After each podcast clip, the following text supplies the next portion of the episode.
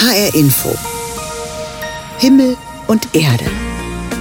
Am letzten Sonntag des Jahres grüße ich Sie sehr herzlich. Ich bin Lothar Bauer-Ochse. Und der Übergang ins Neue, der ist natürlich auch Thema bei uns.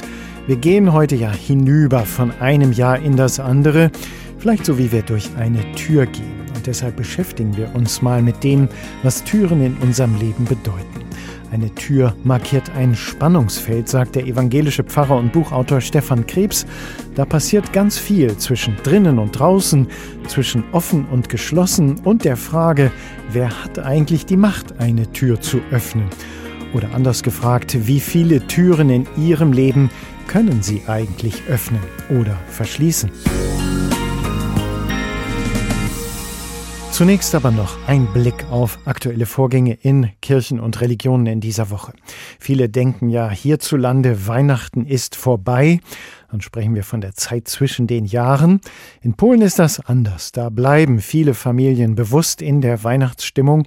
In Polen ist es üblich, in der Zeit zwischen Weihnachten und dem 6. Januar, dem Dreikönigstag, mit Kindern, Eltern, Großeltern verschiedene Kirchen aufzusuchen. Ziel sind die verschiedenen Krippendarstellungen. Und die zeigen nicht nur Maria und Josef und das Jesuskind, sondern haben oft auch aktuelle gesellschaftliche Bezüge. Die Krippe der Franziskanermönche steht auf dem Vorplatz, direkt neben einer Bühne, auf der ein Kinderchor Weihnachtslieder singt. Hier werden Maria und Josef von echten Menschen gespielt. Die Kinder belagern den aufgestellten Streichelzoo daneben, in dem ein Pony, zwei Lamas und zwei kleine Ziegen herumspringen. Wir kommen jedes Jahr, um mit den Kindern die Krippe anzuschauen, zu singen. Das hat schon Tradition. Erzählt der Vater, während sein Sohn seine kleine Hand zwischen den Holzbalken hindurchschiebt, um die Ziegen zu streicheln. Die gefallen dem sechsjährigen Gabrich am meisten weil sie so klein und süß sind. Das Ansinnen der Franziskanermönche, die Jahr um Jahr eine lebende Krippe ausstellen und dabei auf eine jahrhundertealte Tradition zurückblicken, die vor genau 800 Jahren im italienischen Greco begonnen hat, erklärt der Rektor der Basilika Piotr Zuber. Um den Menschen das Geheimnis der Gottesgeburt in ihrer Einfachheit näher zu bringen. Nicht folkloristisch, nicht in kitschiger Süße, sondern einfach und direkt.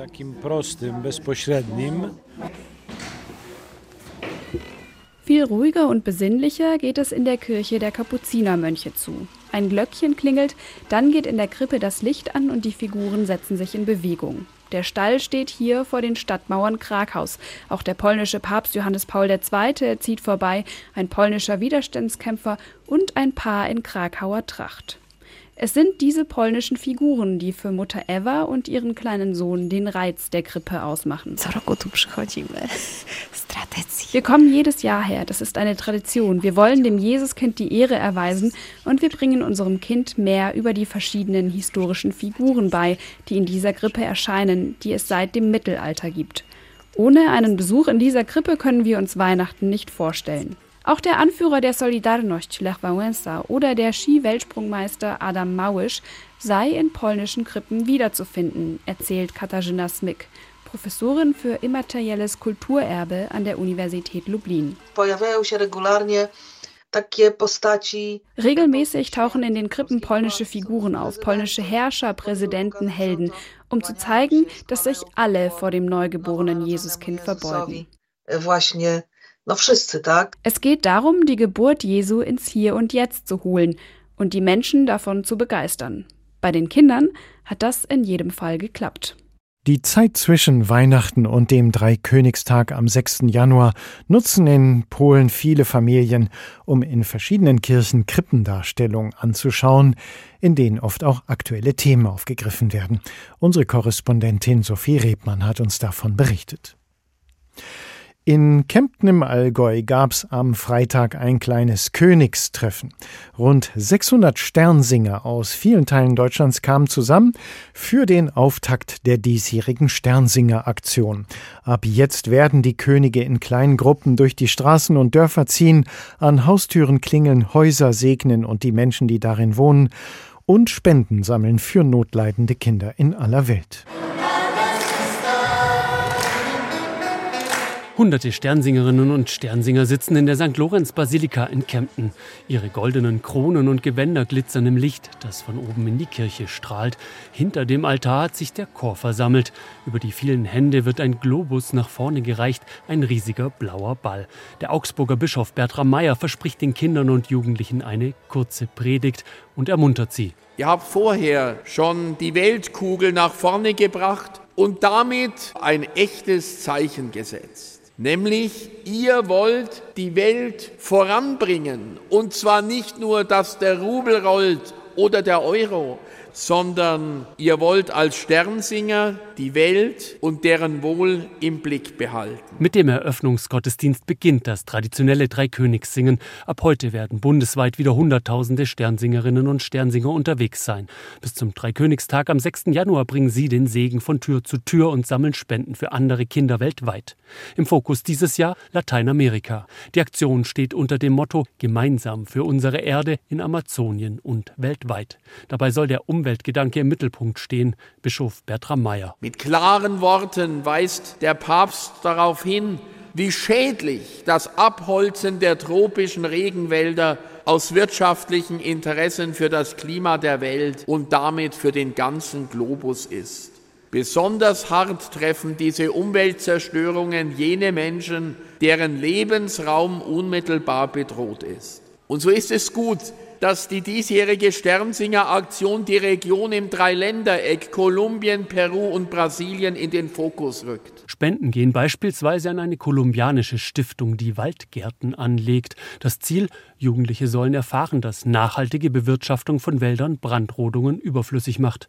Dafür sollen auch die Kinder und Jugendlichen hier ein Bewusstsein entwickeln, erklärt Dirk Bingener. Er ist Präsident des katholischen Kindermissionswerks, Einträger der jährlichen Sternsinger Aktion. Wir finden es besonders wichtig, dass die Kinder wissen, wofür sie gehen. So, dass sie auf der einen Seite den Segen spenden und dass Menschen sich auf sie freuen, dass man sich engagieren kann und dass sie gleichzeitig wissen, wofür das Geld ist, was sie sammeln. Und dafür haben viele Sternsingerinnen und Sternsinger hier in Kempten durchaus ein Bewusstsein entwickelt. Das Besondere ist, dass man man zusammen was macht und man sammelt eine Spende für die anderen, die es nicht machen können und die nicht so leben können wie wir. Und das ist das Wichtige für mich daran. Also man kriegt halt Süßigkeiten, viele. Also ich finde es cool, wenn man zusammen was macht, wenn man zusammen von Haus zu Haus geht und für andere Menschen sammelt, wo vielleicht nicht alles haben wie wir. Und dass man den Segen und so abgibt und anderen Kindern hilft. Seit Ende der 1950er Jahre ziehen sie so jedes Jahr durch die Städte der Republik. Seither haben die Sternsinger mehr als 1,3 Milliarden Euro für andere Kinder weltweit gesammelt. Am Freitag war der Auftakt der diesjährigen Sternsinger-Aktion, der weltweit größten Solidaritätsaktion von Kindern für Kinder. Steffen Armbruster war für uns dabei. Das Jahr 2023 geht heute zu Ende. Viele haben die vergangenen Tage nochmal genutzt, um zurückzublicken, sich an wichtige Stationen des Jahres zu erinnern, Schweres und Fröhliches. Heute schließen wir den Kalender für dieses Jahr. Ein neues Jahr liegt bereit zum Aufblättern. Meist haben wir dann auch Pläne fürs neue Jahr im Sinn, vielleicht sogar gute Vorsätze. Aber manchmal geht es auch darum, etwas loszulassen, etwas abzuschließen, mit etwas aufzuhören. Und das ist durchaus gar nicht so leicht. An diesen Tagen zwischen den Jahren beschäftigt sich eine ARD-Feature-Reihe der Religionsredaktionen mit diesen besonderen Lebenssituationen. In der heutigen Folge geht es um die Kunst des Aufhörens unter dem Motto Danke, das war's. Wie Aufhören gelingen kann, weiß Elisabeth Kuhlmann. Sie stand 25 Jahre lang als international gefeierte Sängerin auf den größten Bühnen der Welt. 2021 beendete sie ihre Gesangskarriere. Eine bewusste, mutige Entscheidung. Den Mutmuskel, den trainiert man am besten. Ja? Es gehört viel Mut dazu, weil man ja aus einer Komfortzone rausgeht.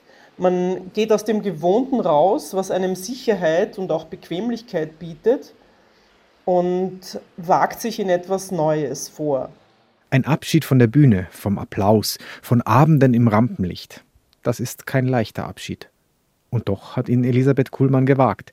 Sie hat sich nicht aus Altersgründen von der Bühne verabschiedet, sondern spürte einen inneren Impuls, aufzuhören. Die eine Berufung fühlt sich erfüllt an. Es wäre der falsche Grund, weiterzumachen.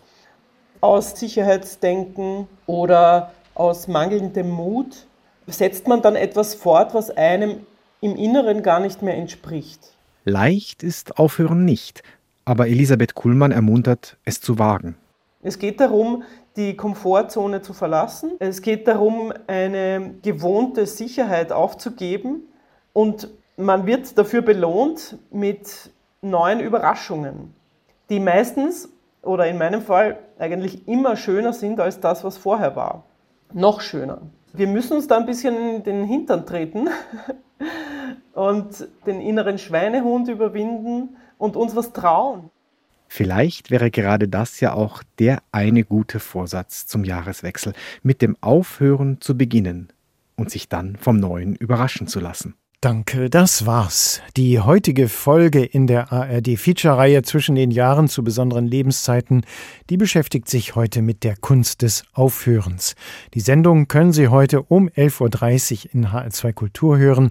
Alle Folgen dieser Reihe finden Sie in der ARD-Audiothek unter dem Begriff Besondere Zeiten. HR Info. Himmel und Erde. Jahreswechsel. Wir schließen das zurückliegende Jahr ab, gehen auf ein neues Jahr zu. Wir treten über die Schwelle. Und das tun wir ja alltäglich hunderte Male, öffnen eine Tür, treten über die Schwelle, schließen die Tür wieder hinter uns. Aber der Jahreswechsel fühlt sich dann doch besonders an. Was passiert eigentlich an so einer Schwelle? Welche Bedeutung haben Türen für uns? Damit beschäftigen wir uns heute am Silvestermorgen in unserem Himmel und Erde Sonntagsthema. Der evangelische Pfarrer und Buchautor Stefan Krebs hat sich viel mit Türen beschäftigt. Er hat Türen fotografiert, hat sich viele hundert Türen angeschaut und über die Lebensfragen auf der Schwelle nachgedacht. Meine Kollegin Daniela Baumeister hat mit ihm darüber gesprochen. Sie haben ein kleines Buch geschrieben über Türen, hereinspaziert, Türen führen Räume und Menschen zusammen. Woher kommt Ihre Leidenschaft für Türen? Also es gibt ein Schlüsselerlebnis. Da war ich Gemeindepfarrer in einem kleinen Ort hier in Südhessen und wir haben äh, äh, Asylbewerber betreut und da war einer dabei aus Pakistan, der hatte da eine kleine Fabrik und war geflüchtet aus religiösen Gründen und er litt wie ein Hund darunter, dass er nicht arbeiten durfte, jahrelang. Ähm, der hatte eine Frau und ein paar Kinder und hätte die so gerne selbst versorgt. Und dann kam er eines Tages und ähm, hat mir einen, eine Chipkarte in die Luft gehalten und dieses Lachen, dieses ganze fröhliche Gesicht werde ich in meinem Leben nie vergessen. Da durfte er dann beim Werkschutz einer, eines Unternehmens in Hessen, war er dann angestellt und hatte die Tür-Chipkarte und die öffnete sich ihm. Also diese Tür war für ihn sozusagen ähm, das Symbolische, jetzt gehöre ich dazu und kann, kann auch tatsächlich meine Familie wieder ernähren. Welche, welche Tür hat Sie denn besonders fasziniert? Also die schönste Tür, die ich in meinem Leben gesehen habe, das war eine Jugendstiltür in Prag. Das war ein Kunststück. Es war so fröhlich, das war großartig. Die traurigste Tür, die ich erlebt habe, das ist die, die halb zugemauert war, wo klar war, diese Tür wird sich nie wieder öffnen, aber es gibt sie noch. Und die lächerlichste Tür, die ich je gesehen habe, das ist diese übergroße goldene Tür im Kreml, die sich immer öffnet, wenn Wladimir Putin durch sie hindurchgehen will und die Hof, der Hofstaat am, auf der anderen Seite auf ihn wartet. Und die anregendste Tür, die ich gesehen habe, war in Griechenland. Eine Tür zu einem verfallenen Gebäude. Diese Tür hing so halb kaputt in ihren Angeln und ich habe überlegt, was hat hier für Leben stattgefunden und wie traurig, dass diese Tür gar keine Funktion mehr hat. Ich habe auch lange mal Türen fotografiert, aber ich könnte diese Fragen nie beantworten können. Haben Sie denn dadurch, dass Sie gesammelt haben, auch Antworten gefunden? Also das Spannende an den Türen ist eigentlich ganz banal und doch sehr tiefgründig. Türen können zu sein oder offen oder alles dazwischen. Und sie verknüpfen zwei sehr unterschiedliche Räume. Sie, sagen wir mal so, die Räume können sehr unterschiedlich sein ähm, und sie können sie voneinander abschotten. Und das heißt, Türen sind ein Spannungsfeld. Da passiert ganz viel. Türen sind zum Beispiel der Moment des Abschieds und der Ankunft. Es sind ganz viele Emotionen verknüpft, Freude oder, oder Trauer. Türen markieren aber auch einen Temperatursturz. Also draußen ist kalt jetzt im Winter und drin ist es äh, hoffentlich wohlig warm und das macht die Tür dazwischen. Mhm. Ähm, also da passiert einfach ganz viel in diesem Spannungsfeld Tür. Kann man denn von der Tür auf die Menschen dahinter schließen? Absolut. Also eine Tür ist eine Visitenkarte. Ähm, umso mehr natürlich, wenn man, wenn es eine eigene Tür ist, einem, von einem Eigenheim, die man sich selbst aussucht, die man selbst gestaltet. Aber selbst in einem doch relativ anonymen Mietshaus, wo man an der Wohnungstür eigentlich gar nichts baulich verändern kann, sind Türen eine Visitenkarte. Also ich bin da auch mal bewusst durchgegangen durch so ein Haus, weil ich wissen wollte, wie gehen Menschen mit einer Tür um in so einem Flur mit 20 Türen links und rechts. Und dann sieht man Manche machen dann Schild dran, hier leben, lieben und lachen die Meyers und dann sieht man fünf Paar Schuhe davor, da sieht man, wer wohnt hier, da sind Kinder dabei und so. Also das erzählt ganz viel. Und eine Tür später ist nichts, gar nichts, nur zwei Buchstaben, weil da jemand überhaupt nicht erkannt werden will. Also Türen sind, sind sehr aussagekräftig für die Menschen, die dahinter leben. Wenn wir das Wort Tür mal im übertragenen Sinn benutzen, die Türe zum eigenen Herzen öffnen, wie kann das gehen? Ja, das ähm, ist das Interessanteste eigentlich an diesen Türen, dass sie ein Symbol sind für einen selbst. Also die Türen markieren ja eine Grenze, die man öffnen oder schließen kann. Und das gilt natürlich auch für die eigene Persönlichkeit. Und da ist das die Herzenstür natürlich eigentlich das Symbol dafür. Und ähm, so wie ich vorhin gesagt habe, das Spannungsfeld, das eine Tür markiert, das ist auch das Spannungsfeld, das ich als Person habe. Wenn ich meine Tür immer geschlossen halte, dann erreicht mich nichts. Mhm. Und wenn ich meine Tür aber immer sperrangelweit offen lasse, dann, dann trampelt jeder rein. Das halte ich nicht aus. Also das ist das Interessante. Eine Tür markiert eben ein drinnen und draußen und unser Leben findet im Wechsel von beidem statt.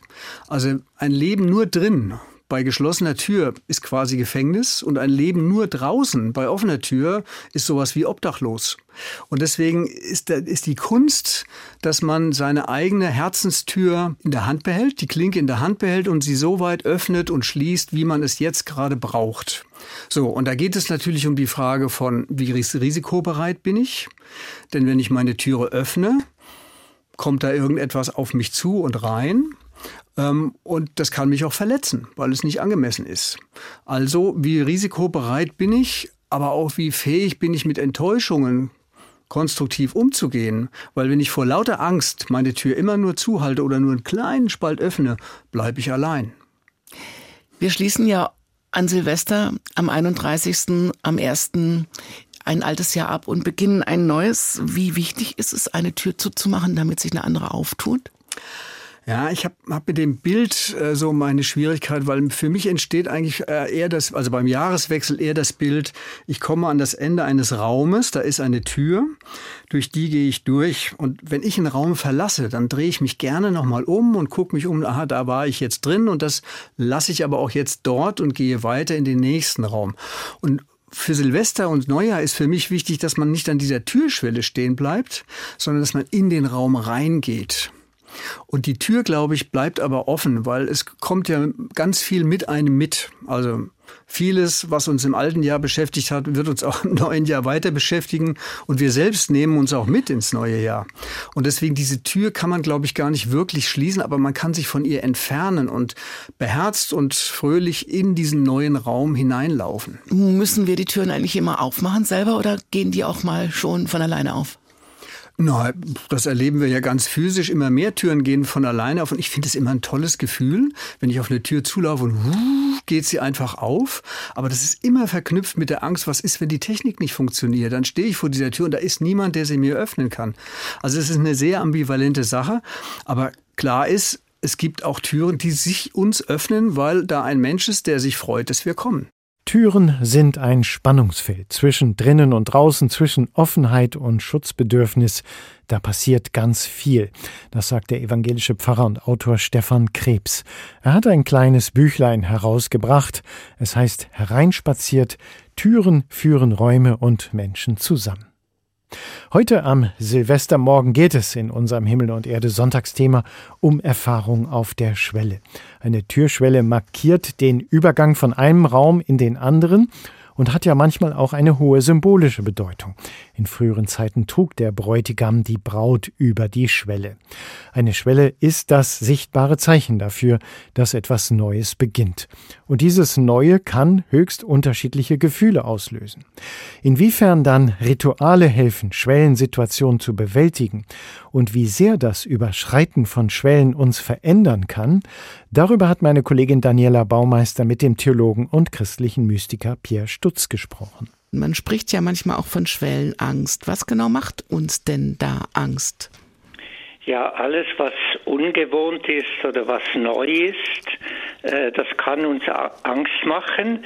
Wir können uns vielleicht auch darüber freuen, aber das Ungewohnte kann eben uns auch erinnern an, an schwierige Situationen im Leben und wir reagieren dann ja, der Körper kann ja auch reagieren, indem wir zum Beispiel dann unter den Armen so Angstschweiß haben und das zeigt einfach, dass das Ungewohnte immer wieder auch bei uns verschiedene Reaktionen auslösen kann.